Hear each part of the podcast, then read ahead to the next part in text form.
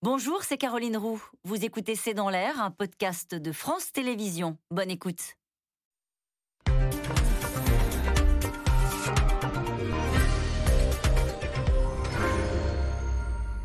Bonsoir à toutes et à tous. Nous attendons vos questions, SMS, Internet et réseaux sociaux pour alimenter notre discussion. Les sondages, parfois, se suivent et se ressemblent. Mais cette fois-ci, une enquête Harris Interactive place Éric Zemmour au second tour de l'élection présidentielle. En quatre mois, sans parti, sans élu, sans même d'annonce de candidature, l'éditorialiste serait donc en situation de détrôner Marine Le Pen, qualifiée dans toutes les enquêtes depuis des mois. Face à une ascension si soudaine, la classe politique cherche encore la riposte, s'interroge sur le phénomène, le profil de celles et ceux qui sont prêts à voter pour un homme sans expérience politique condamné pour incitation à la haine raciale. Les analyses des scrutins passés invitent néanmoins à la prudence et pose des questions. La percée d'Éric Zemmour est-elle juste un tour de chauffe en quelque sorte de cette campagne? Les thèmes qu'il porte sont-ils en phase avec l'humeur du pays? Qui sont ces Français?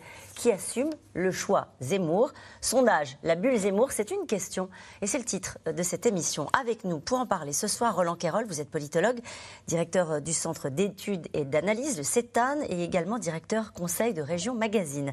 Avec nous ce soir, Raphaël Baquet, vous êtes grand reporter au journal Le Monde. Géraldine Vosner, vous êtes journaliste au journal Le Point, où vous suivez l'extrême droite et Éric Zemmour.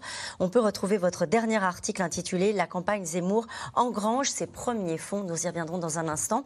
Euh, Jean-Daniel Lévy, enfin, vous êtes euh, directeur délégué de Harris Interactive. D'après votre dernier sondage pour le magazine Challenge publié hier, Éric Zemmour est donné donc au second tour de l'élection présidentielle pour la première fois. Il sera susceptible d'obtenir 17% des voix au premier, tour devançant Marine Le Pen, donnée à 15%. Bonsoir à tous les quatre. Merci de participer à ce C'est dans l'air en direct. Euh, je me tourne peut-être vers vous pour commencer cette émission, puisqu'on va beaucoup parler euh, de ce sondage. C'est un point de bascule cette enquête C'est un point d'accélération. Mmh. Euh, et en fait, nous, d'ailleurs, de la manière dont on présente les choses, c'est pas forcément de dire qu'aujourd'hui Éric Zemmour serait qualifié pour le second tour de l'élection présidentielle. C'est plus le fait qu'il y a une progression, qui est une progression non seulement continue, mais qui s'est également accélérée euh, au cours euh, de ces derniers jours. S'il devait y avoir un moment de bascule, c'est le moment où il y a eu le débat euh, avec Jean-Luc Mélenchon, près de 4 millions de téléspectateurs, une résonance qui a dépassé le strict cas des personnes d'ailleurs qui ont regardé cette émission-là, et avec l'inscription d'Éric Zemmour de manière encore plus nette au sein du paysage politique. On pourra en parler de manière plus précise tout à l'heure, mais avec un point de bascule d'un point de vue électoral, c'est que ce sont le cœur de l'électorat de Marine Le Pen qui aujourd'hui commence à lorgner du côté d'Éric Zemmour. Alors point de bascule peut-être du point de vue médiatique et électoral, mais le moment où, comme on dit, les, courbes se croisent et euh, Éric Zemmour passe devant Marine Le Pen, c'est cette enquête-là. C'est cette enquête-là, absolument, et qui, euh, effectivement, a montré, à travers des enquêtes qu'on mène d'ailleurs de manière régulière toutes les semaines pour Challenge depuis euh, la fin avril dernier et qui euh, s'inscrit effectivement dans un continuum qu'on avait commencé à voir depuis quelques semaines. Alors on n'est pas là pour faire du tout le procès des sondages, mais pour essayer de comprendre ce qui est en train de se passer. Il y a des gens qui vous regardent ce soir et qui se disent en fait les sondages sont en train de fabriquer Zemmour. Est-ce qu'on peut fabriquer un candidat avec des enquêtes d'opinion en jouant euh, les, marges d'erreur à la hausse? Est-ce que ça c'est possible?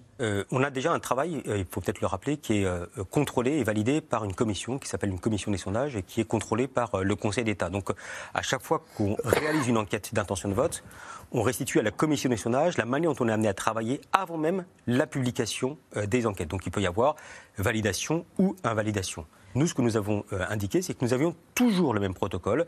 Et donc, il n'y a pas ce jeu qui fait qu'on va considérer qu'il faille pousser, entre guillemets, tel candidat ou éventuellement réduire tel candidat. Mais traditionnellement, quand un candidat est donné en hausse dans les sondages, est-ce que ça ne crée pas du vote et de l'adhésion? Pas toujours. Pas toujours. On a pu voir, par exemple, qu'avec euh, François Bayrou, au cours de la présidentielle de 2007, qu'il est monté très fortement, euh, jusqu'à plus de 20%. Et puis, au final, on a vu que le score qu'il avait réalisé était inférieur à 20%. Roland Quérol, on s'interroge sur cette enquête naturellement parce que dans ce début de campagne, on entend beaucoup dire que c'est pour ça qu'on a choisi ce titre ce soir, que Zemmour serait une bulle médiatique, serait une bulle sondagière. Parce qu'il y a quelque chose d'assez fou dans ce qui est en train de se passer avec euh, cet homme qui sort un peu de nulle part, qui est éditorialiste, qui n'a pas de parti et qui à un moment donné détrône euh, Marine Le Pen, euh, qui est en situation d'être au second tour depuis des mois. C'est vrai que c'est du jamais vu et que du coup les gens se demandent mmh. est-ce que ça peut durer ou est-ce que c'est juste un feu de paille. C'est trop tôt pour savoir ça. Ce qui est, ce qui est sûr, c'est que ça n'est plus un feu de paille. Il sait vraiment passer quelque chose dans l'opinion.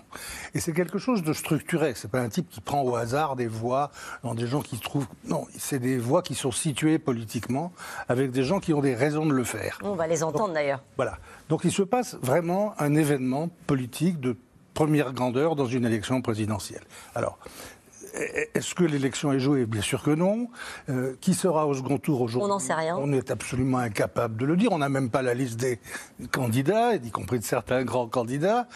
Mais c'est vrai que, voilà, euh, son ami à, Zemmour, son ami Robert Ménard, le maire de Béziers, disait, il lui avait conseillé de ne pas y aller, il dit euh, volontiers, je pensais que de toute façon, il n'avait pas de parti, il n'avait pas de mmh. finances, que vous disiez, et que tout ça, c'était des handicaps. Et je viens de m'apercevoir que finalement, c'est des atouts. Et il y a du vrai dans ce que dit, dans ce que dit Ménard, parce que euh, il n'a pas euh, une étiquette partisane aujourd'hui, c'est pas très bon. L'argent, on s'en fiche, c'est son problème à lui. Et donc l'idée de l'indépendance d'un type seul qui ce que disent les gens, j'imagine qu'ils le disent aussi à Jean Daniel, euh, il dit tout haut ce qu'on pense tout bas. Euh, lui au moins, il a des convictions, il est ferme et il y tient. Enfin, ces propos de café du commerce sur la politique, mais qui à force d'être des cafés du commerce, c'est aussi une espèce de réalité, il s'applique à Zemmour. Je crois comprendre qu'énormément de gens qui soutiennent aujourd'hui Zemmour ne savent pas exactement ce qu'il dit sur certaines choses qui font polémique dans nos médias et dont sûrement nous, nous allons parler. Mais il y a ce côté, voilà, il, balance la table, on en avait marre de cette table, et pour les électeurs du Front National, du Rassemblement National, cette euh, valeur additionnelle que certains d'entre eux ont fini par se convaincre que Marine ne pouvait pas gagner. Et d'ailleurs, c'est purement et simplement vrai. Nous savons tous qui faisons, qui travaillons sur la politique, que pas plus cette fois-ci que la dernière fois, Marine Le Pen a une possibilité technique, d'après nos études, nos analyses, elle ne peut pas gagner. Et donc, si ça atteint des gens qui sont eux-mêmes ceux qui étaient les, j'allais dire, les derniers grognards, bah, c'est qu'il se passe quelque chose de grave. Mmh. Alors, ce qui est très étonnant, Raphaël Baquet, c'est qu'on le précise, il n'est toujours pas candidat, même s'il y a assez peu de doutes sur le fait qu'il ait très envie euh, d'y aller, qu'il soit en train de se préparer. Euh, mais ça voudrait dire qu'on passe aussi facilement maintenant du phénomène de librairie, du, de l'éditorialiste qui remplit les salles, qui fait des débats, hein, il en a fait un avec Michel Onfray en début de semaine, à la volonté des gens qui le regardent, qui le suivent, qui achètent peut-être ses livres, de voter pour lui à la présidentielle.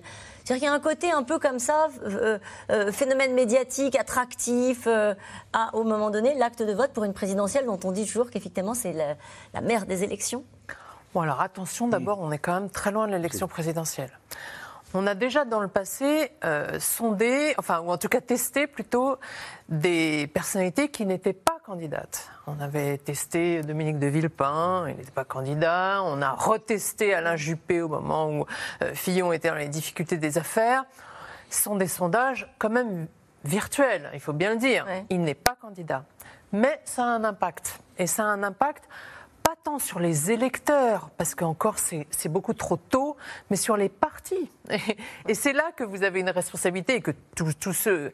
Euh, je comprends que vous le sondiez, hein, mais c'est là que ça a un impact. C'est-à-dire qu'on voit bien, par exemple, que les républicains sont extraordinairement troublés, pour ne pas dire plus, par ces sondages et par les scores virtuel, encore une fois. Et... Vous dites virtuel parce que ça n'est pas parce qu'il n'est pas candidat et que pour l'instant, voilà, on, sonde euh, quelque chose qui n'existe pas. Donc une bulle. Ah oui, pour l'instant, c'est une bulle. Peut-être que dans une semaine, il sera candidat, et peut-être que tout d'un coup, il y aura euh, des, euh, une machine qui va se mettre en place, et que tout d'un coup, ça deviendra concret. Pour l'instant, ça ne l'est pas. Mais ça a un effet sur les, sur les partis, évidemment sur les républicains, sur le Front National. Hein, euh, euh, bien sûr, c'est-à-dire que le fait qu'ils puissent se substituer éventuellement à la candidate du Front National, ça a un effet sur ses soutiens, ça a un effet sur ses cadres. C'est vrai qu'on compare souvent avec Jean-Pierre Chevènement. C'est pas anodin quand même de le, de, de, le tester et de, et, de, et de parler de ces sondages comme si c'était la réalité électorale. Vous voulez dire un mot? Oui, bah, c'est une question qu'on se pose. Mmh, bah oui, bah voilà. vous pouvez vous la poser parce que c'est un vrai. C'est le moment. Ah, c'est le moment de se la poser. C'est une question, on, se la pose depuis longtemps. Et à chaque fois qu'on, même qu'on établit une liste des personnes qu'on est amené à tester euh, dans le cadre notamment de l'élection présidentielle, c'est qui teste-t-on précisément? Quelle est la liste des personnalités?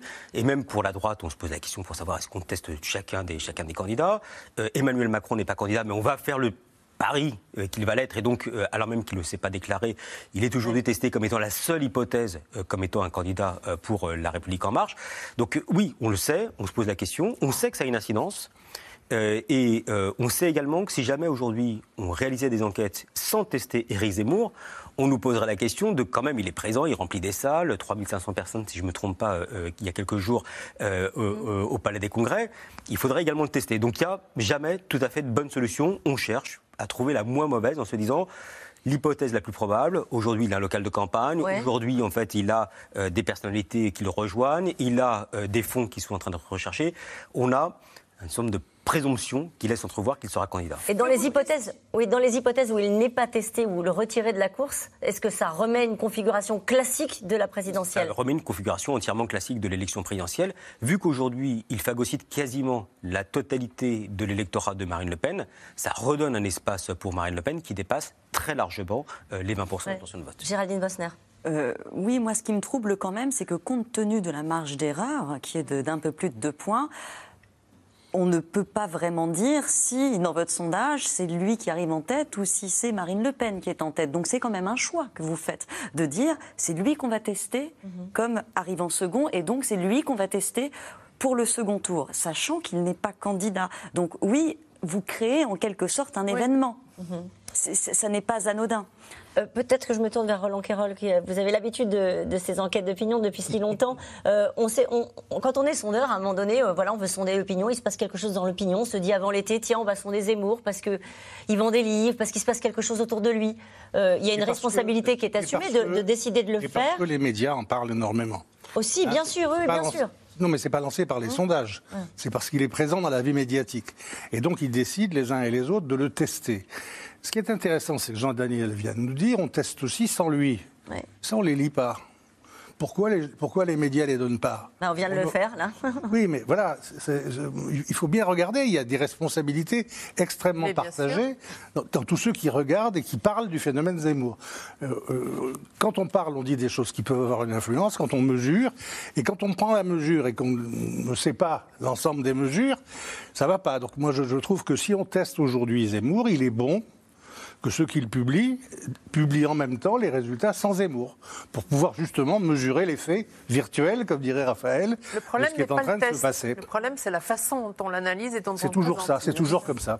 Donc c'est pour ça qu'il faut prendre le temps de le faire. quant au deuxième tour, il faut les prendre avec tellement de précautions que je ne sais même pas quelles précautions je pourrais dire pour dire regardez-les comme ça, c'est juste, c'est juste pour s'amuser, pour voir aujourd'hui. Vous avez raison, On le fait Moi, je me souviens qu'après la dernière élection présidentielle, nous travaillions ensemble à l'époque, euh, les sondeurs s'étaient appelés les uns les autres et avaient dit le prochain coup, on ne fait plus d'intention de vote de deuxième tour. On le fait à chaque fois, c'est exact, précisément ce que je voulais vous dire. C'est-à-dire qu'à chaque fois, on met en garde. Et sur ce plateau, je peux vous dire que très régulièrement, on dit attention, les sondages de second tour, ça veut rien dire. Et pourtant, on le fait. Et pourtant, on mesure. si vous connaissez on mesure, pardonnez-moi, je finis ma, ma phrase.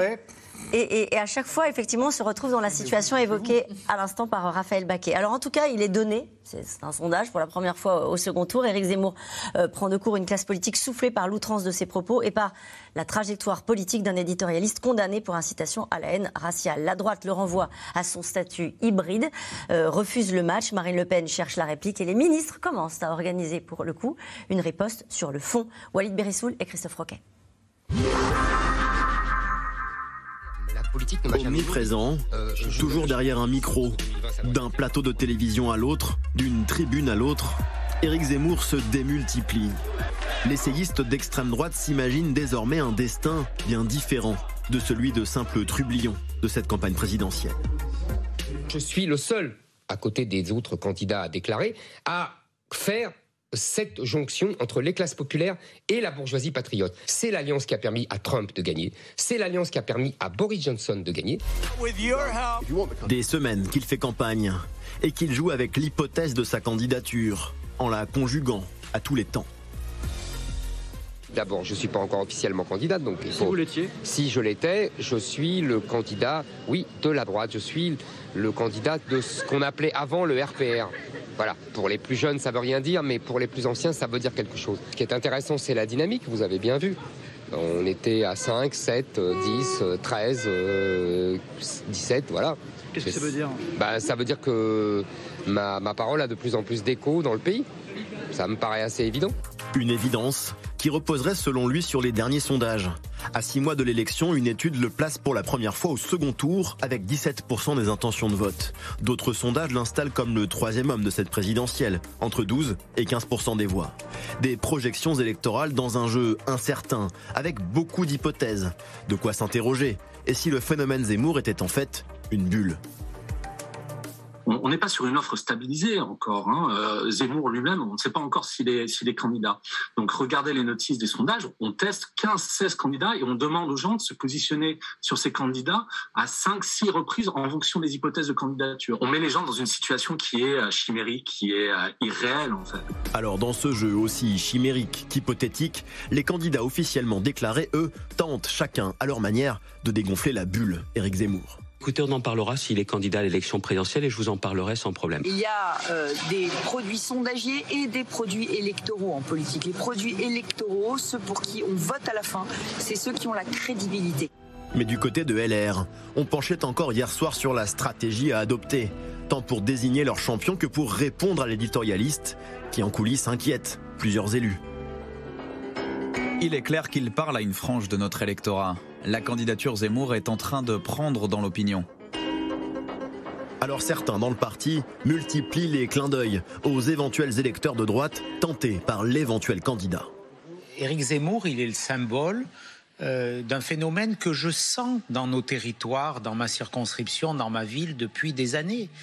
Aujourd'hui, beaucoup de nos concitoyens euh, nourrissent des peurs de l'avenir, une peur identitaire, euh, ils ne savent pas si demain la France sera toujours la France. Et nous, notre devoir, c'est de répondre à ces inquiétudes. Et on peut le faire avec beaucoup plus d'efficacité. Dans sa bulle, elle aussi.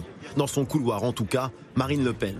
Virtuellement déchue du second tour face à Emmanuel Macron, la candidate du Rassemblement national joue pour l'instant la sérénité et s'affiche toujours comme une meilleure finaliste qu'Éric Zemmour face au chef de l'État. Je vois pas bien la plus-value qu'il apporte, si vous voulez, sur le sujet de l'immigration et de l'insécurité. Je retrouve dans sa bouche des propositions que nous faisons depuis longtemps. Je pense surtout que l'élection présidentielle a lieu dans 200 jours, si vous voulez. Et, donc, euh, euh, cette espèce de folie qui vient de saisir nos médias avec deux sondages par jour qui disent tout et l'inverse de tout et jamais la même chose les uns les autres, euh, c'est pas raisonnable. Voilà, il faut laisser la campagne se dérouler. En attendant, les sondeurs commencent déjà à tester un éventuel duel de second tour entre Éric Zemmour et Emmanuel Macron. Dans cette hypothèse, le chef de l'État serait pour l'instant réélu, mais au fait, lui non plus n'a toujours pas annoncé officiellement sa candidature. Alors ce reportage a suscité pas mal de réactions, on va y venir, mais d'abord cette question. Comment expliquer de tels écarts dans les intentions de vote entre les divers instituts de sondage? C'est important peut-être de faire un point là-dessus parce que tous les instituts ne le donnent pas si haut. Absolument. Déjà, le, premier aspect, c'est qu'il faut bien regarder les dates euh, auxquelles les enquêtes ont été euh, réalisées. Et à peu de choses près, euh, si vous prenez en fait les différentes enquêtes qui ont été réalisées, il y a une sorte de gradation avec des mesures à 13 15 et 17 que nous avons effectuées. Je crois que nous avons été le dernier institut à publier une enquête. Donc il y a déjà ce premier aspect. Et puis le deuxième aspect, il y a un des aspects qui est le plus difficile à mesurer aujourd'hui, c'est la question de la participation.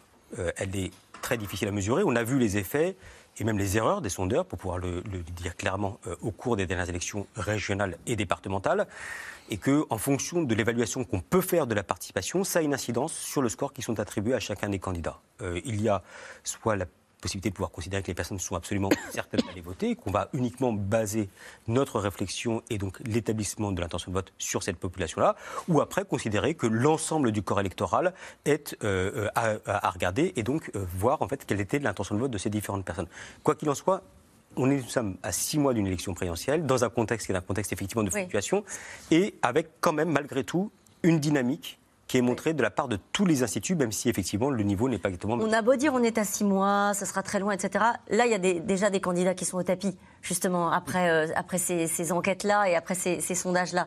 Donc ça a évidemment une incidence, même à six mois d'un scrutin, sur ce qui est en train de se jouer là, au sein même des partis. Vous le disiez tout à l'heure, Raphaël Baquet. Oui, c'est ça que ça révèle. À vrai dire, enfin, je, dis ça sans, dire quelque chose contre vous, mais le chiffre, il est bidon. Ça n'a pas, de, pas de valeur en soi. 17 En revanche, bah oui ça ne veut rien dire. En revanche, ce que ça dit, c'est que les candidats à droite bah, sont encore assez euh, fragiles et tangents, on le voit bien. Et que à l'extrême droite, mais ça on le savait déjà avant l'émergence d'Éric de, de, de, Zemmour, mais ça le révèle plus encore, Marine Le Pen s'est pas relevée encore de, de, de, son échec de 2017. Elle s'est additionnée à son échec, à l'échec du Rassemblement national au, au, dernier régional. Elle a des vraies faiblesses. Et donc, vous dites le chiffre, il est bidon, mais il révèle des fragilités de Marine Le Pen, des fractures de la droite. Ce que ça révèle, c'est que un électorat qui, pour l'instant, est sondé, pas vraiment en situation, mais quand on lui propose des noms, s'il peut aller sur des noms nouveaux, comme celui d'Éric Zemmour, qui médiatiquement existe, et reconnaissable parce qu'il est à la télévision depuis des années, si vous voulez, si cet électorat, il peut se dire, tiens, pourquoi pas Zemmour, c'est que il n'est pas fixé sur, sur, pourquoi pas Bertrand ou pourquoi pas Marine Le Pen. Et c'est ça la difficulté. Et c'est ça que ça, ça, révèle, si vous voulez. Le fait qu'on puisse aller vers un nouveau candidat, en dehors du fait qu'il y a une espèce de dégagisme qui s'est déjà installé dans, dans l'opinion française depuis déjà un moment. Mais ça, ça montre qu'effectivement, il n'y a pas un leadership vraiment assis à droite, pour l'instant, encore. Et à l'extrême droite, la candidate est fragile. Géraldine Bosner. Un, un peu plus loin, c'est vrai que ça révèle cette absence de leadership, mais ça révèle aussi l'erreur stratégique monumentale euh, qu'ont commise les républicains en se disant on ne va pas faire de primaire eh bien, Éric Zemmour, il est en train de faire une primaire à lui tout seul. Rappelez-vous, euh, ça avait rassemblé, euh, passionné le peuple de droite en 2016, 5 millions de participants. Là, on avait 4 millions de personnes devant leur télévision pour regarder le débat. Il occupe cet espace qu'aurait dû occuper le, le, débat à droite. Il fait sa primaire à lui tout seul.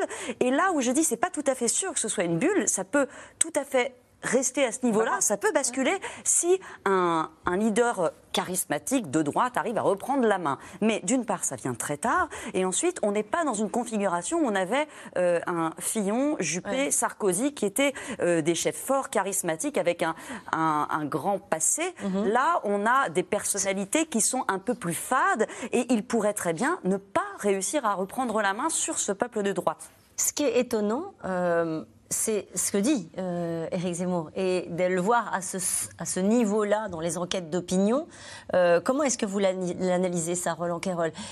La dernière sortie qu'il a faite, c'est sur les questions de genre liées aux, valeurs. Euh, on a évoqué tout à l'heure ce qu'il disait sur le maréchal Pétain. on a l'impression que tout ça, au fond, toutes ces déclarations n'ont pas de, prise, ou en tout cas trouvent une forme d'assentiment euh, dans, cette opinion-là et dans ceux qui ont choisi de le soutenir. Comment est-ce que vous l'expliquez? D'abord, je remarque que vous dites à, tel niveau. Hein, Zemmour situé à un tel niveau. Oui, parce que, ça, vous. Oui.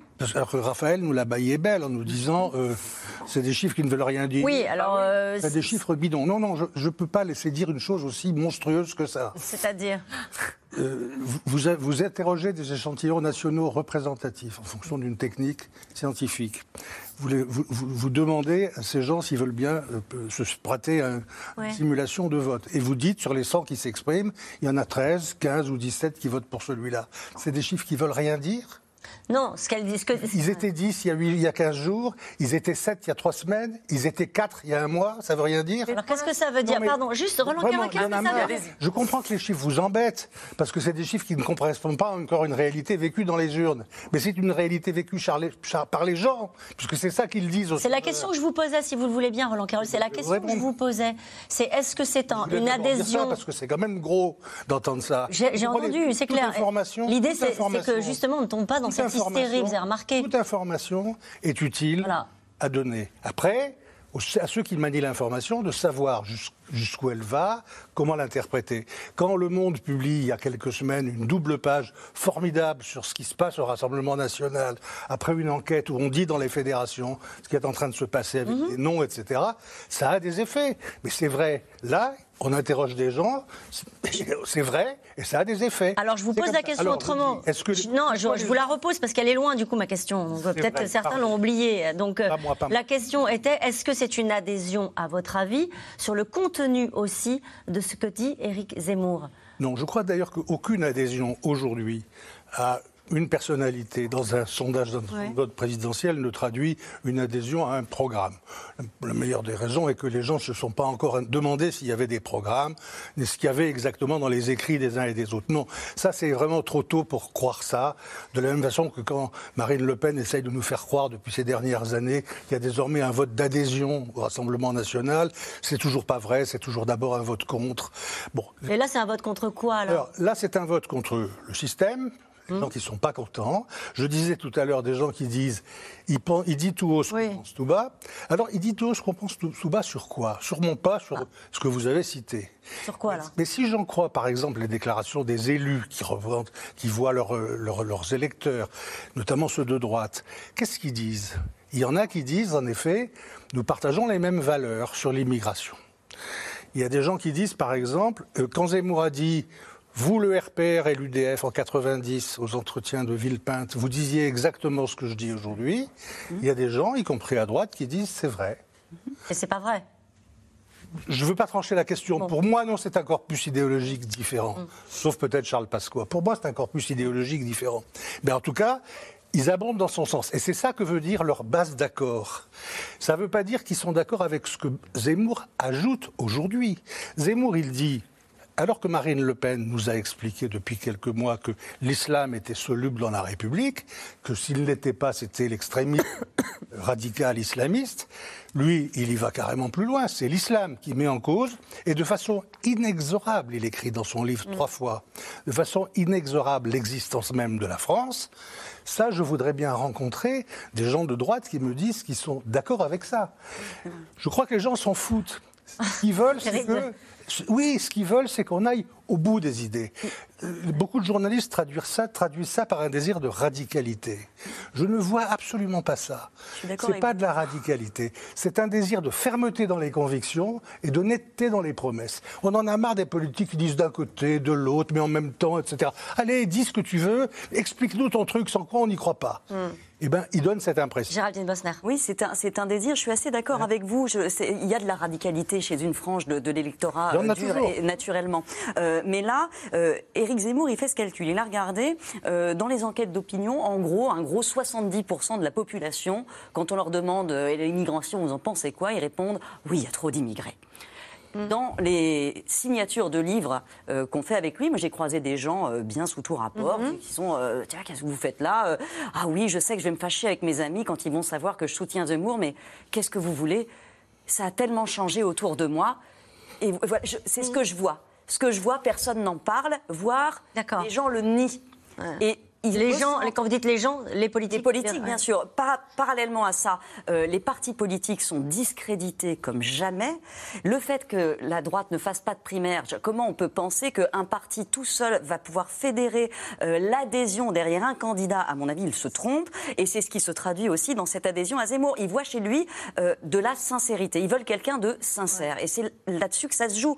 Il commence un petit peu à parler d'économie en disant pas grand-chose. Simplement Alors qu'est-ce qu'il a dit sur l'économie quand même? Il a un programme euh, un, un peu programme libéral. libéral. classique avec un petit peu de colbertisme, en gros un truc à la japonaise. On ferme les frontières, on se met à l'intérieur, on produit et on exporte. Et on travaille plus très longtemps. simple, il donne pas. On travaille plus On longtemps, on travaille plus longtemps. 64 ans. Il donne pas de détails. Et d'ailleurs, c'est pas ce qu'on lui demande. Il rassure simplement. Les gens, ils veulent être rassurés. Ils en ont assez de la politique des mesures très détaillées qu'on a fait à droite. Ils disent non, non, on veut une vision.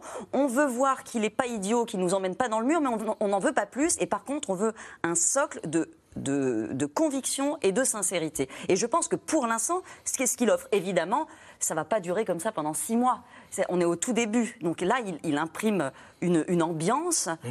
On verra si elle perdure.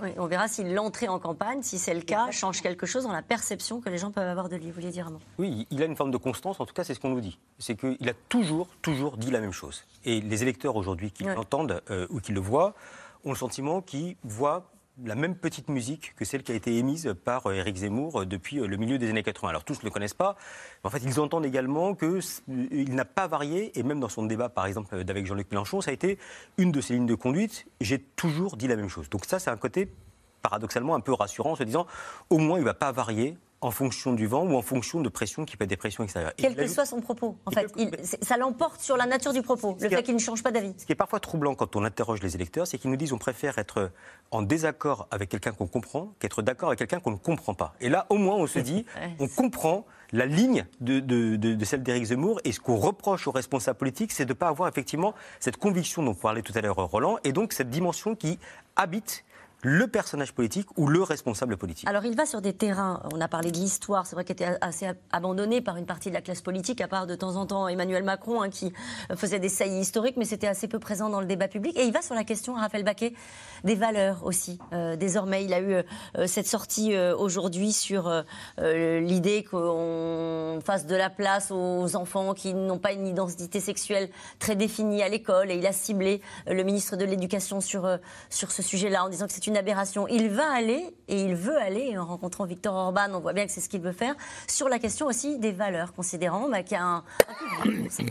Non, mais il va sur le terrain de l'extrême droite, quand même. Enfin, je veux dire, c'est quand même assez Ce classiquement. ce ne faisait pas Marine Le Pen. Brio. Non, mais Marine Le Pen, elle avait comme souci la dédiabolisation. Donc, c'était d'ailleurs une stratégie compliquée pour elle, parce qu'elle faisait l'analyse.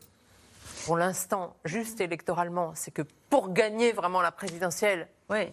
Quand même pas trop faire peur, parce que Éric Zemmour l'a fait un, un- un score dans les sondages, mais il suscite aussi le rejet. hein. Euh, il peut fédérer aussi des électeurs contre lui. Et c'était bien le souci de Marine Le Pen. Donc il est sur le terrain de l'extrême droite, avec des positions extrêmement tranchées, voire choquantes, euh, sur euh, tout ce qu'il a dit sur les, les enfants victimes de Mohamed Merah, sur Pétain, enfin sur les femmes. Euh, donc, donc il a des positions extrêmement tranchées. C'est vrai qu'il est très audible grâce à cette simplicité du langage, à, cette- à ce côté direct de son langage, ça c'est très clair. Mais c'est aussi ce qui fait qu'il heurte. Donc, est-ce que dans ces conditions, il peut l'emporter à une présidentielle? Ça me paraît difficile. Est-ce qu'il peut se substituer à la candidate d'extrême droite, ce qui paraît être sa stratégie, en tout Ouais, cas, dans un terme premier temps, ouais. Ça oui. Ouais, Ça oui, c'est ce qu'elle est en train d'essayer de faire. Vu qu'elle est fragile. Mais en étant sur le socle idéologique De l'extrême droite. tel Ah qu'on oui. l'entendait plus. Mais c'était peut-être important de préciser. Parce que c'est vrai qu'on ne l'entendait plus comme ça. Souvenez-vous quand même de Marine Le Pen qui voulait attaquer tous les journalistes, tous les observateurs qui disaient qu'elle était un parti d'extrême droite. C'était quelque chose très qui était. clairement de l'extrême Voilà. droite. Mais il fait, du- il fait comme On Trump avec les Pardon. Géraldine Bosner. Cette histoire, on n'entendait plus non plus. Il fait un peu comme Trump avec les Tea Party, si vous voulez. Et euh, c'est intéressant parce que il a une stratégie. C'est parfaitement calculé ce qu'il fait. Il y a depuis, ça faisait quand même huit ans. Depuis avril 2013, que Marine Le Pen était au second tour, donnée au second tour dans les sondages. C'est un bloc de granit que personne n'arrivait à attaquer. Là, il y arrive au piolet et tac, il arrive à le scinder en deux. Il est en train d'emporter un pan. Donc, il abaisse le seuil de qualification pour le deuxième tour. C'est plus 25%, ça sera peut-être 17, 18. Et ça ouvre aussi une opportunité pour les républicains qui se disent ah tiens, il y a peut-être une brèche. Alors comment ça va évoluer? Lui, il fait le calcul qu'il va pouvoir fédérer sur sa candidature ce pan de l'extrême droite et puis un pan LR et puis que tout ça, ça va, ça va faire un 30% en premier tour et que c'est lui qui y va. Ça peut se passer autrement. Mais les républicains sont, c'est vrai, paniqués, mais aussi intéressés. Ils se disent quand même, ça se trouve, ils nous aident. Et à gauche aussi, on est intéressé par ce- cette baisse du seuil de qualification pour le second Ah oui. tour, où tout- certains considèrent que tout est désormais possible. En tout cas, Hidalgo leur demande de se ressaisir. Mélenchon considère qu'il se trompe. Les candidats s'adressent maintenant à ceux qui affirment vouloir voter pour un polémiste pas encore dans la course à la présidentielle. Nous sommes allés à la rencontre de ceux qui sont séduits. Ils adhèrent au phénomène, mais attendent maintenant le candidat Zemmour, peut-être sur d'autres sujets que l'immigration. Théo Manval, Dominique Lemarchand et Maxime Liogier. Le calme feutré de Versailles, soudain comme électrisé hier soir. Tel un souverain arrivant en terrain conquis, Éric Zemmour vient dédicacer son livre et se félicite au passage de l'élargissement de sa base de soutien en citant les derniers sondages. C'est assez simple. Il y a euh, un tiers de Marine Le Pen, un tiers de François Fillon, si je prends les, les candidats de 2017, et un tiers d'abstentionnistes. C'est exactement ce que je désirais, c'est-à-dire le rassemblement des classes populaires et de la bourgeoisie patriote. La classe aisée versaillaise forme en effet une longue partie de la file d'attente déçue comme cette ancienne électrice du RPR puis de l'UMP, d'une droite qu'elle trouve maintenant trop timorée. J'ai défendu Chirac euh, le plus possible, j'ai défendu Sarkozy. On les a eus, ça n'a pas changé. Et en fait, euh, ils sont sous pression de la bien-pensante de gauche.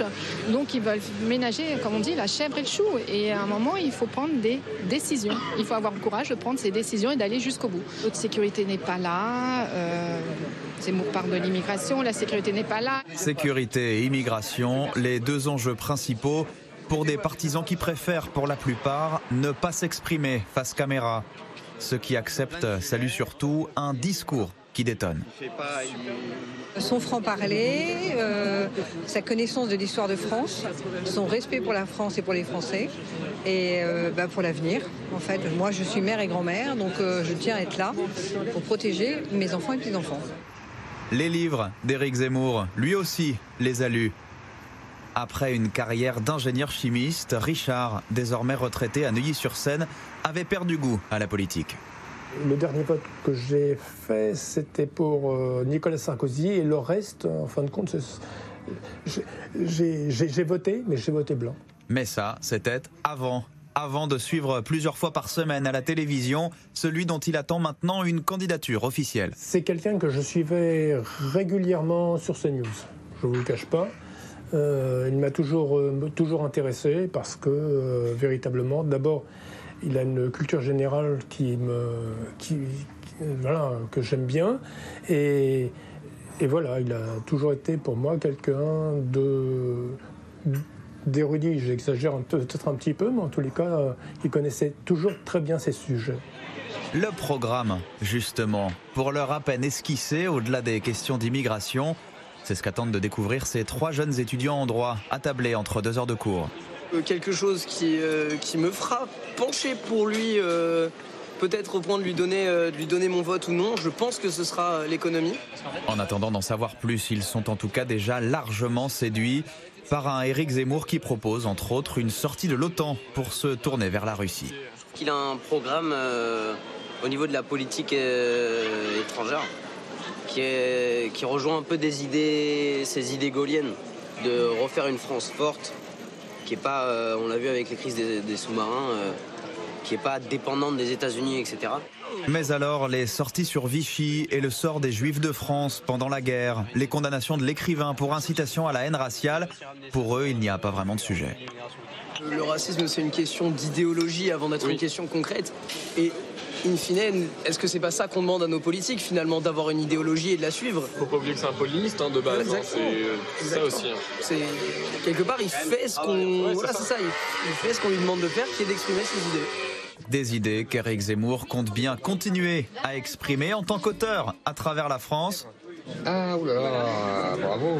Nouveau déplacement et nouvelle dédicace prévues ces deux prochains jours en Corse. Et vous me suivez partout en fait. Oui, exactement.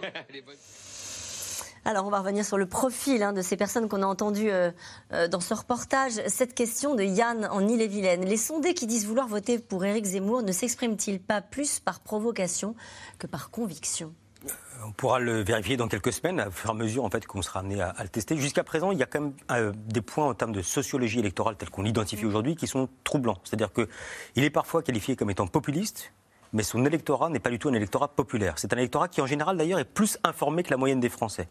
Ce sont des personnes qui sont diplômées, des personnes qui sont issues des cadres supérieurs, et également des personnes qui sont âgées de 50 ans et plus, voire même de 65 ans et plus. Donc c'est-à-dire tout un électorat qui, d'une manière générale, accepte beaucoup plus que les autres, à non pas une seule source d'information, mais à plusieurs sources d'information. Donc qui n'est pas forcément celui qui, habituellement, en première intention, dit qu'il va se saisir en gros du premier candidat venu pour mettre un grand coup de pied dans la fourmilière.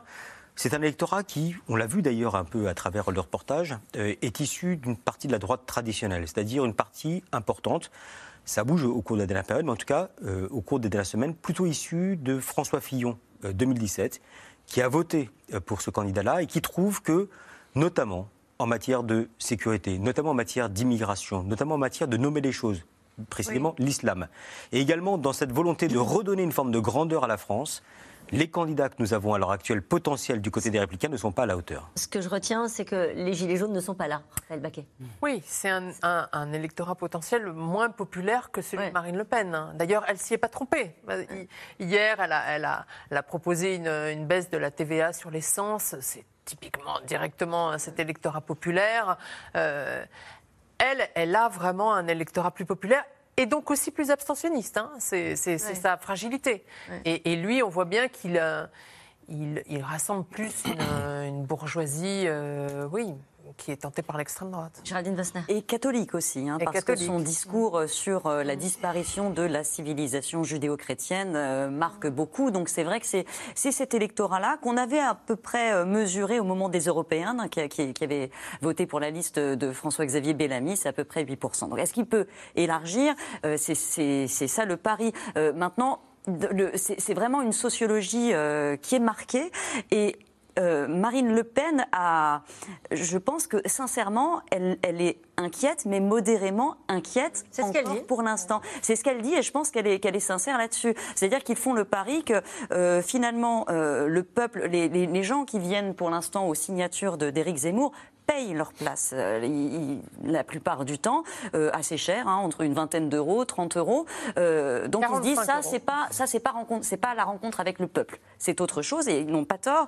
Elle, pour l'instant, sa stratégie, bah, c'est de faire le dos rond et de labourer le terrain, d'aller sur les marchés. Parce qu'il ne parle pas du tout à cette France des oubliés. Il ne Euh, parle pas encore, non, pas encore. Pas encore. Alors, bah, pas encore. C'est quelqu'un d'intelligent. Il a autour de lui une équipe qui commence à se structurer, qui est, euh, qui est focus, hein, qui est très concentrée. Donc, j'imagine que ça fait partie de leur piste pour, euh, pour les semaines qui viennent. Trouver des fonds aussi, hein, c'est ce que vous révélez Oui. dans un article pour Le Point. Mais ça, c'est un autre signe, vous voyez, parce que euh, ils euh, se sont organisés pour avoir une, une association de financement de partis politiques. Ils sont agréés par la commission des comptes de campagne, mais jusqu'à présent, les comptes, les, les- les fonds n'affluaient pas vraiment, au point qu'en septembre, euh, certains euh, qui étaient permanents de l'équipe ont dit j'arrête, j'en ai assez d'être bénévole, je voudrais qu'on me paye un salaire. Et là, euh, très récemment, le, le 21 septembre, ils ont reçu leur premier prêt, un prêt de 300 000 euros que leur a fait euh, euh, Charles Gave, qui est un financier qui est proche des milieux euh, d'extrême droite. Euh, et il fait ce prêt pourquoi? Parce qu'il a la certitude maintenant, au vu des sondages, que son candidat, euh, non seulement qu'il va y aller, mais surtout qu'il va faire plus de 5% au, au premier tour et que du coup, il sera remboursé de ses dépenses de campagne parce que c'est un prêt pour l'instant. Donc oui, les dons commencent euh, à arriver et ça, c'est un autre signe que quelque chose, c'est c'est ancré dans, dans l'opinion. Avec son discours, Roland Quérol, il peut aller toucher euh, le cœur des- de l'électorat populaire? Avec le programme économique tel qu'il vient de l'ébaucher, donc vous le disiez, un programme euh, économique assez classique, euh, baisse des impôts de production, euh, travailler davantage, il explique que la France est un pays où on ne travaille pas. Euh, Est-ce que là, avec un discours comme celui-ci, il peut aller toucher le, le cœur de l'électorat populaire? Je ne, je ne sais pas. En tout cas, visiblement, il n'y arrive pas pour le moment. C'est évidemment son, son objectif. Ce que, ce que je crois, c'est que, euh, en effet, les, les- les gens qui sont tentés de voter pour lui aujourd'hui, qu'ils disent aux sondeurs, euh, ils s'en fichent de ce qu'il dit sur beaucoup de choses. Euh, et notamment euh, quand ça porte sur le passé. Les histoires de la Deuxième Guerre Oui, ouais, d'accord. on s'en fout. Quoi.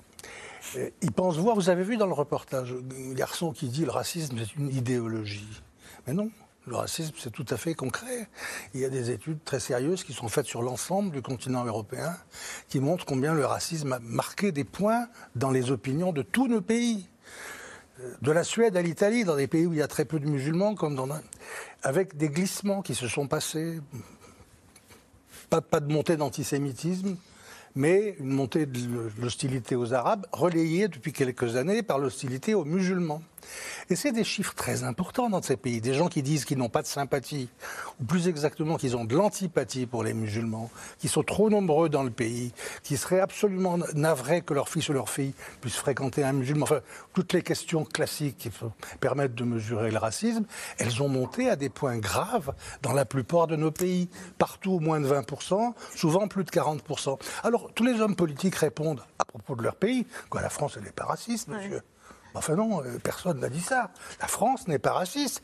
Mais il y a des centaines de milliers, des millions de gens français qui sont racistes et qui acceptent même de le dire dans des enquêtes, puisque désormais on leur demande vous considérez-vous vous-même comme raciste? Et qu'il y a une grande proportion de ces Quelle gens. qui proportion? Parce que moi, je ne vois pas à quelle enquête vous faites référence. euh, Bah, par exemple, les enquêtes de la. on de la- documentait plutôt la flambée des actes antisémites pour les actes. Ah non, et non, pas on a- des... on a- la CNCDH a fait toute une enquête euh, annuelle en France, et il y a des enquêtes de la Fondation des valeurs qui fait l'ensemble de l'Europe.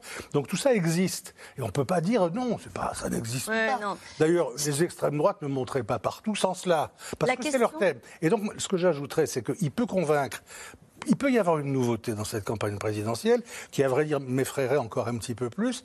C'est que l'une des choses sur lesquelles on attend au tournant Zemmour, c'est de dire il va être forcé comme candidat présidentiel de- d'avoir un programme très précis sur l'économie, sur la société. Et je ne suis pas sûr. Je me demande si on va pas risque, on risque pas d'avoir une campagne monomaniaque d'accord. qui marche. S'il y a des gens qui sont tellement obnubilés, obnubilés par leur haine des musulmans, si on leur parle que de ça, ils savent bien que c'est pas pour élire un président, mais c'est pour faire monter un courant. Est-ce là, que, à votre avis, les uns et les autres, il y a à un moment donné une crainte sur ce qu'il peut, euh, ce que cela peut susciter dans le pays, euh, comme climat éruptif On entend certains euh, de ses adversaires qui disent ah bah de toute façon Zemmour c'est la guerre civile, ça radicalise les positions, etc. Est-ce que ça, à un moment donné, dans une bataille présidentielle, quand on vote pour une présidentielle, c'est un sujet, la cohésion euh, le fait de vivre ensemble. Euh, Est-ce que, euh, à un moment donné, quand on met le bulletin dans l'urne, à votre avis, ce sont des choses qui peuvent peser au moment du vote? Qui joue même très fortement. Et d'ailleurs, quand on prend la hiérarchie des préoccupations des Français, c'est ni la question migratoire, ni la question d'islam qui sont en tête des préoccupations de la part de nos compatriotes. Aujourd'hui, elle est clairement au niveau de l'agenda, du débat politique, et voire parfois du débat médiatique. Mais qu- quand on interroge les Français, à l'égard de la crise climatique, il y a une interrogation majeure, à l'égard de la manière dont on va pouvoir évoluer en matière d'emploi, sur le pouvoir d'achat. évidemment. Euh, donc ce sont des, des- des thèmes qui étaient déjà présents euh, au cours de la dernière campagne présidentielle, qui n'ont pas été balayés ni par le débat sur l'immigration, ni par le débat euh, sur la, la gestion, la, la gestion Covid. Donc évidemment, à un moment ou un autre, la question de la cohésion nationale va se porter. Évidemment, on va se demander dans quelle mesure on va pouvoir continuer à vivre ensemble. Et quand on regarde aujourd'hui les traits d'image d'Éric Zemmour, ne serait-ce que quand on les compare à Marine Le Pen, dans Oui. un champ qui est assez proche, Éric Zemmour suscite beaucoup plus d'aversion que Marine Le Pen n'est capable de pouvoir en susciter, notamment du fait du clivage sociologique que l'on constate d'un point de vue de comportement électoral, encore une fois, Ce potentiel. peut-être ça son sujet euh, dans, dans les mois qui viennent. Euh, en tout cas, à gauche, c'est une autre bataille euh, qui se joue. Les Verts, derrière euh, Yannick Jadot, espèrent bien euh, entraîner derrière eux une gauche divisée. Ils en rêvent hein, aussi d'une dynamique, mais pour l'instant, personne ne plie le match malgré une campagne socialiste qui peine à décoller. Reportage Constance Meyer, Mélanie Nunes et Emmanuel Bach.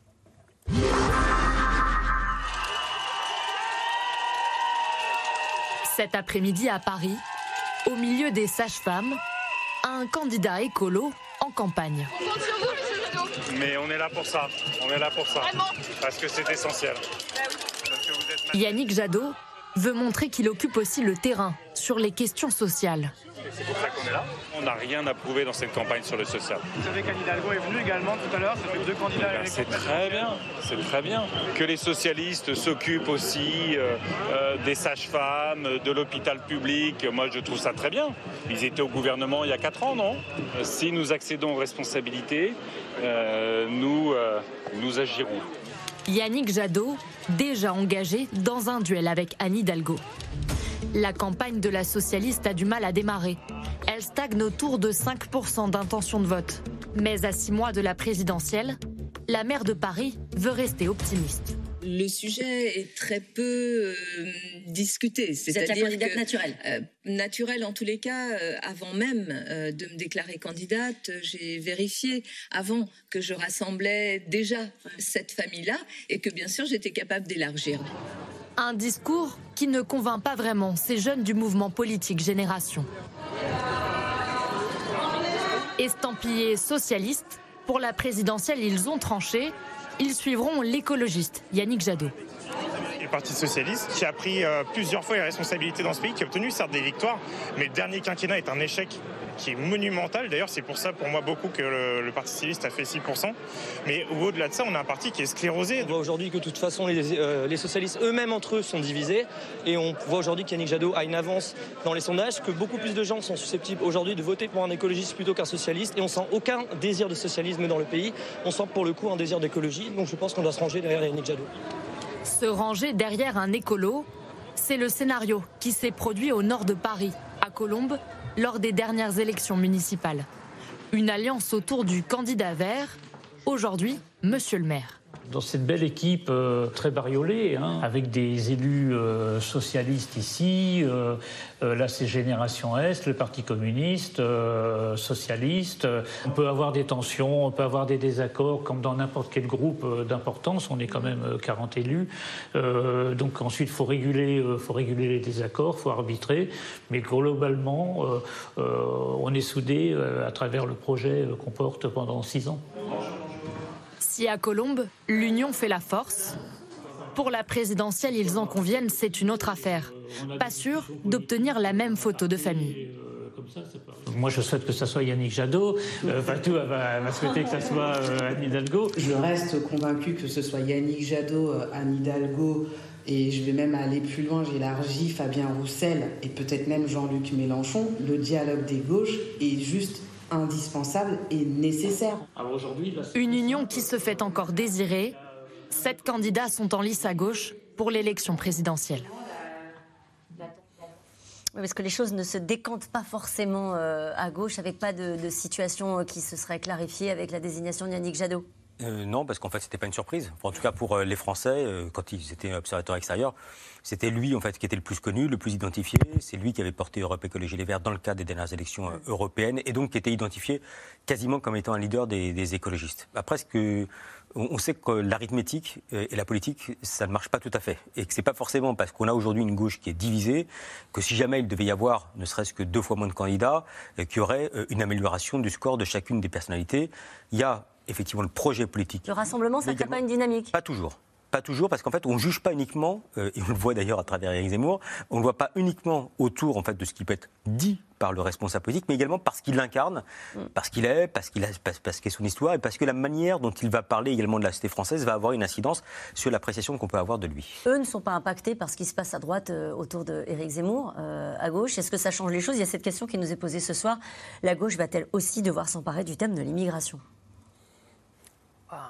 Elle a quand même son identité propre. hein. Donc, euh, elle, elle a une, une autre difficulté, enfin, d'ailleurs, qui n'est pas tout à fait différente de ce que- de ce qu'on vient d'énoncer, c'est-à-dire un problème de leadership, hein, un problème de vase communicant entre les, les électeurs écologistes et, et les électeurs socialistes, un problème de dispersion des candidatures. hein. Donc, euh, mais elle, elle est dans une situation où, sociologiquement parlant, la gauche a quand même beaucoup moins de chances que la droite de, de remporter la présidentielle. C'est un peu différent. Est-ce que d'une manière générale, ils ont trouvé euh, euh, la manière de contrer, s'ils le souhaitent, euh, la candidature, et c'est le cas, la candidature d'Éric Zemmour Quand on regarde ce qui se fait à droite, à gauche, euh, je commençais ce, ce- ce lancement de, reportage en expliquant que Anne Hidalgo disait euh, va falloir qu'ils se ressaisissent, les électeurs de. d'Éric Zemmour. Est-ce qu'il n'y a, a- pas encore de stratégie établie, de soit au- même au sein du gouvernement ou à droite et à gauche? On sent qu'ils sont un peu perdus. Ah, Oui, enfin, ils ont été perdus. Côté, Ils le sont plus Côté gouvernement, ça a commencé. Les ministres commencent à prendre la parole. Le président lui-même a eu quelques phrases pour, Oui. pour le citer. Oui, pas grand-chose. Pas grand-chose. Et puis Mais pas très côté- heureuse. Ah, ça, c'est une autre question. On va laisser Roland. Ça, c'est une autre question. Du côté des partis, vraiment, c'est encore plus difficile. Qu'est-ce que vous voulez? Vous ne pouvez pas vous dire. C'est le cas de tous les partis de gauche aujourd'hui. Euh, je fais l'impasse sur cette élection. C'est pas gagnable pour la gauche, donc euh, autant défendre ma boutique et montrer que pour, pour demain, pour après-demain, quand on se reconstruira, ça sera nous les meilleurs. Vous pouvez pas faire ça et en même temps vous préoccuper de qu'est-ce qu'on répond à Zemmour. Vous n'êtes pas sur la même planète. Donc ils en sont plutôt à faire comment on va se débrouiller? Bon, les présidentielles, c'est perdu. Comment on va se débrouiller que pour les législatives qui vont suivre, bon. on arrive à désigner des candidats communs. La Voilà, retour à la tambouille. Ça veut dire que. Pour le reste, qu'est-ce que vous voulez Il- c'est- c'est- c'est- Les écologistes, au moins on sait ce qu'ils font. Ils sont pour l'écologiste un courant porteur dans la société. Il y a euh, notamment chez les jeunes un mouvement réel qui existe, on voit bien. Mais les autres, on ne sait pas très bien. Le Parti socialiste, ça sert à quoi un Parti socialiste? La social-démocratie, quel est son programme? Elle est au pouvoir en Allemagne. Non, elle est au pouvoir parce qu'il y, a- il y a des circonstances de, de- de coalition. Elle n'y serait pas non plus sans quoi. Euh, euh, la social-démocratie, elle a partout euh, rempli sa tâche historique. Nous vivons bien dans nos pays, largement grâce à la social-démocratie et à ses acquis au pouvoir. Et qu'est-ce qu'elle veut faire d'autre? On n'en sait rien. Là, la tâche d'Anne Hidalgo est considérable. Donner une identité politique à un parti dont on a le sentiment qu'il ne sert plus à rien. Le Parti communiste français. Mais Monsieur Roussel, il a un boulot terrible. À quoi ça sert d'avoir un parti communiste? Voilà. Donc, vous ne pouvez pas leur demander en plus de répondre à un trublion qui vient six mois avant les élections. Parce qu'auparavant, il le faisait sur le Front National. Ah ben oui, parce que là, on, sentait, on sentait la, la- la menace, parce que c'est un électorat populaire. Il a pris leurs électeurs. Pour le moment, c'est pas encore le cas de Zemmour. Et nous revenons maintenant à vos questions.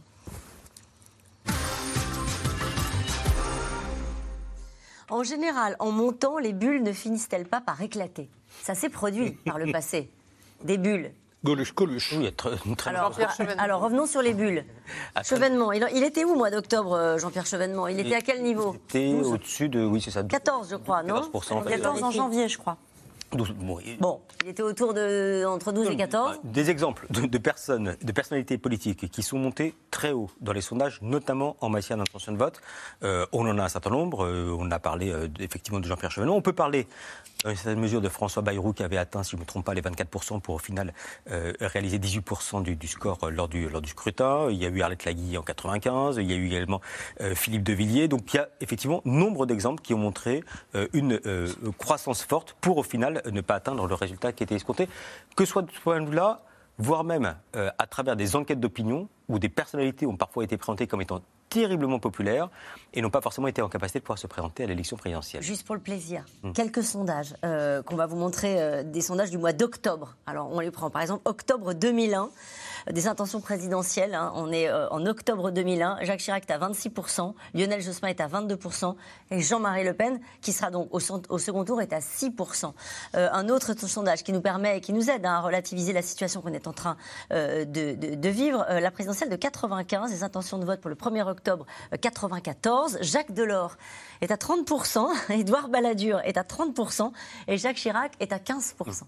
Bon, sachant que Jacques Delors, je crois, ne s'est pas présenté. Bah oui, mais c'est bien Là aussi, on 95. sondait, on sondait quelqu'un qui n'était pas mais- candidat. mais on, est, enfin, on est entièrement d'accord. Enfin, on est entièrement d'accord. C'est-à-dire que euh, quand on réalise une enquête, euh, on joue avec un certain nombre de paramètres, on essaye d'évaluer la situation telle qu'elle était précise. Et la plupart des, même des candidats sociaux, enfin, des, des militants socialistes, pensaient que Jacques Delors serait, euh, serait candidat. Euh, à aucun moment, à aucun moment, nous déclarons aujourd'hui que le deuxième tour de l'élection présidentielle ou le premier tour de l'élection présidentielle ressemblera à la photographie que nous avons établie euh, cette semaine. C'est juste euh, une, une photographie dans un contexte qui est un contexte particulier, dans un contexte où, qui plus est, je crois qu'on n'a jamais autant parlé d'Éric Zemmour qu'au cours de ce dernier mois. Euh, une question de Damien à Paris. Est-ce que Éric Zemmour est en train de briser le RN et le LR de la même manière qu'Emmanuel Macron en 2017 l'a fait avec le PS et LR Euh, C'est trop, tôt pour le dire, mais c'est bien ça l'objet. Ouais. Hein, et, même probablement le même double objet. Le- le- Macron voulait liquider à la fois les, les vieux partis de la gauche et de la droite, et Zemmour aimerait bien liquider les vieux partis euh, du Rassemblement national et des Républicains. Et pour le moment, dans les sondages, de manière virtuelle, comme dirait Raphaël, Ouais. il, il en conquiert quand même un tiers de chacun. C'est pour ça qu'il convient d'en parler. Vous verrez bien si c'est une bulle. Mais il est quand même en train de se passer dans les consciences des gens, là, sur la politique, quelque chose qui n'est pas anodin et qui, à ce point, n'était jamais arrivé. Certains observateurs de la vie politique américaine font une comparaison avec euh, ce qui s'est passé avec Donald Trump en nous disant vous êtes en train de vivre la même chose que ce que nous avons vécu avec Donald Trump. Vous dites non, Raphaël Baquet. Bah, D'abord, Trump a, pris la- a été le candidat du Parti républicain. Pour l'instant, euh, Éric Zemmour n'est ni le candidat du RN, ni le candidat des, des Républicains. Donc, euh, Trump avait euh, un grand nombre de, de- de milliardaires financiers de l'é- de l'élection présidentielle à droite euh, qui le soutenaient. Euh, alors, la, la- la seule chose qui le rapproche de Zemmour, c'est qu'effectivement, il a d'abord bâti son succès, bon, avec ses entreprises, mais avec la télévision. Donc, euh, ça, c'est vrai qu'il était commentateur politique, et même d'ailleurs pas seulement politique, il commentait Oui. absolument tout et n'importe quoi euh, à la télévision, et c'est comme ça qu'il a construit une, partie, une grande partie de sa popularité.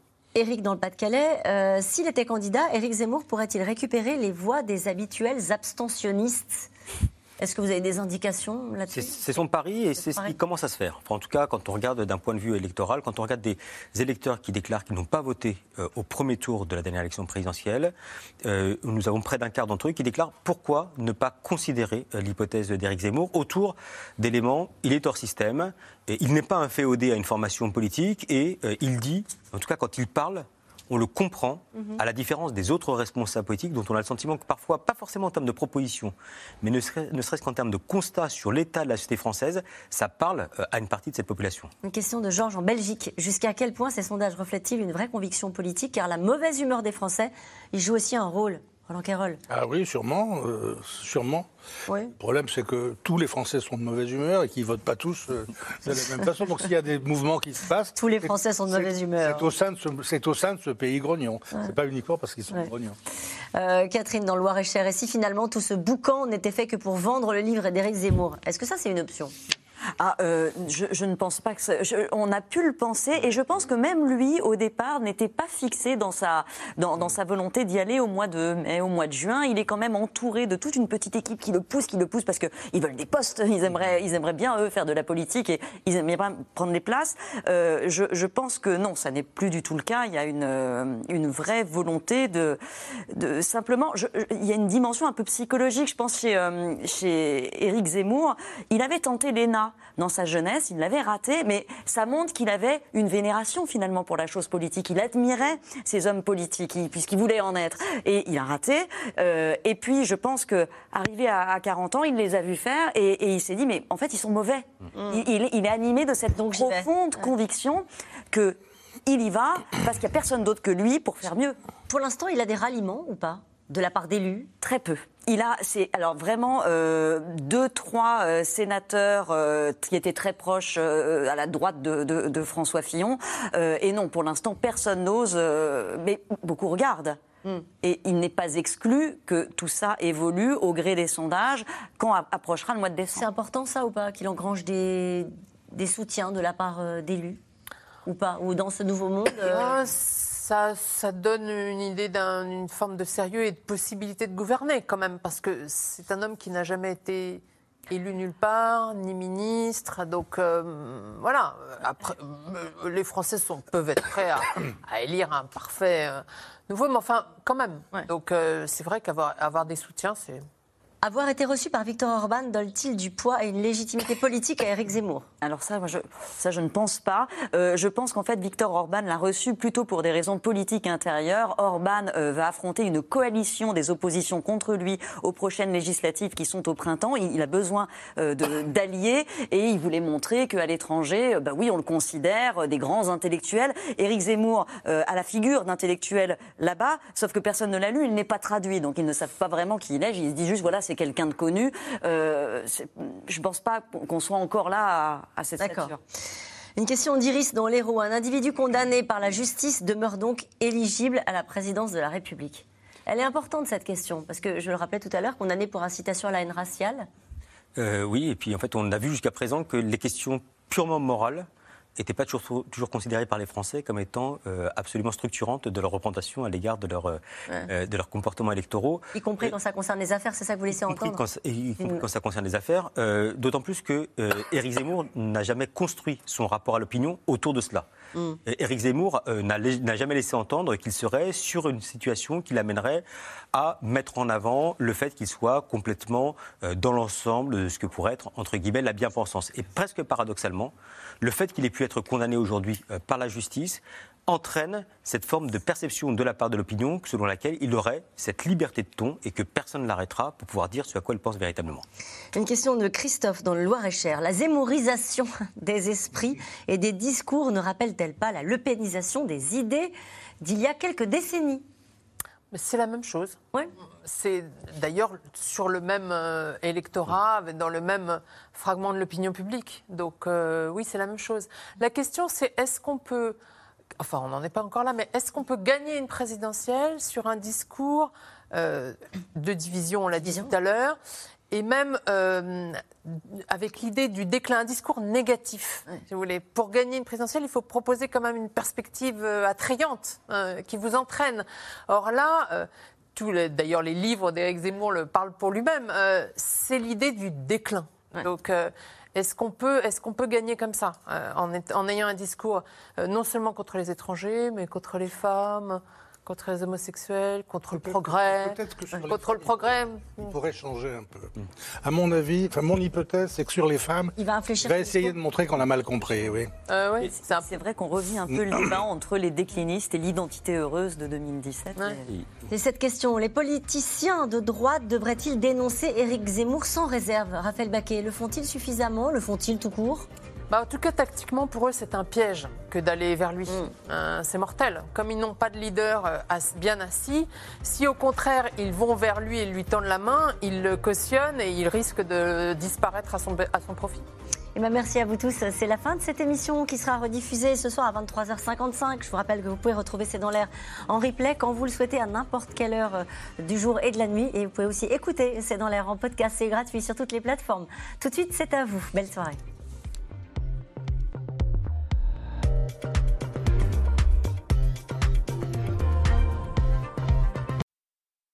C'était C'est dans l'air, un podcast de France Télévisions. Alors s'il vous a plu, n'hésitez pas à vous abonner. Vous pouvez également retrouver les replays de C'est dans l'air en vidéo sur France.tv.